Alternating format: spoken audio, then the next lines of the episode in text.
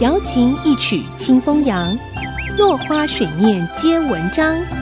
刘炯朗校长邀您共享读书之乐。这里是爱惜之音 FM 九七点五，欢迎收听《落花水面皆文章》，我是刘炯朗。今天我们谈共同生活的福祉。什么是共同生活的福祉？这不是一个容易回答的问题。我们先举一个例子：假想你开着一列小火车，以每小时一百公里的速度行驶在铁轨上，突然看见铁轨前面有五个工人在修理路面，你想要紧急刹车，却发现刹车失灵。眼看这五个工人就要被碾死了，但是你突然发现右边有一条分叉的轨道，只要扭转方向盘，让小火车转入分叉的轨道，这五个人就平安无事了。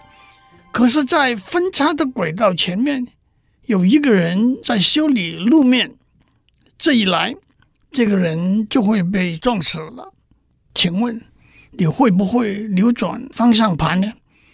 相信很多人会说转，因为牺牲一个人救五条命，正是功利主义的看法。把问题改一下，假如你不是在开小火车，而是站在轨道上面的天桥，看到小火车迎面而来，马上就要碾死那五个人了。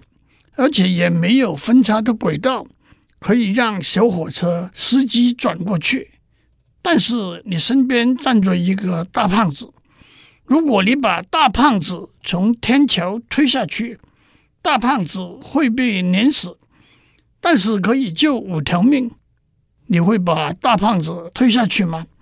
相信很多人会说不。可是站在功利主义的立场。这不也和上面一样，牺牲一条命来救五条命吗？这两个案例有几个不同。首先，第一个案例里，司机把小火车转上，他确定是救了五条命。同时，在分叉轨道上的工人，或许也可能奇迹似的逃生了。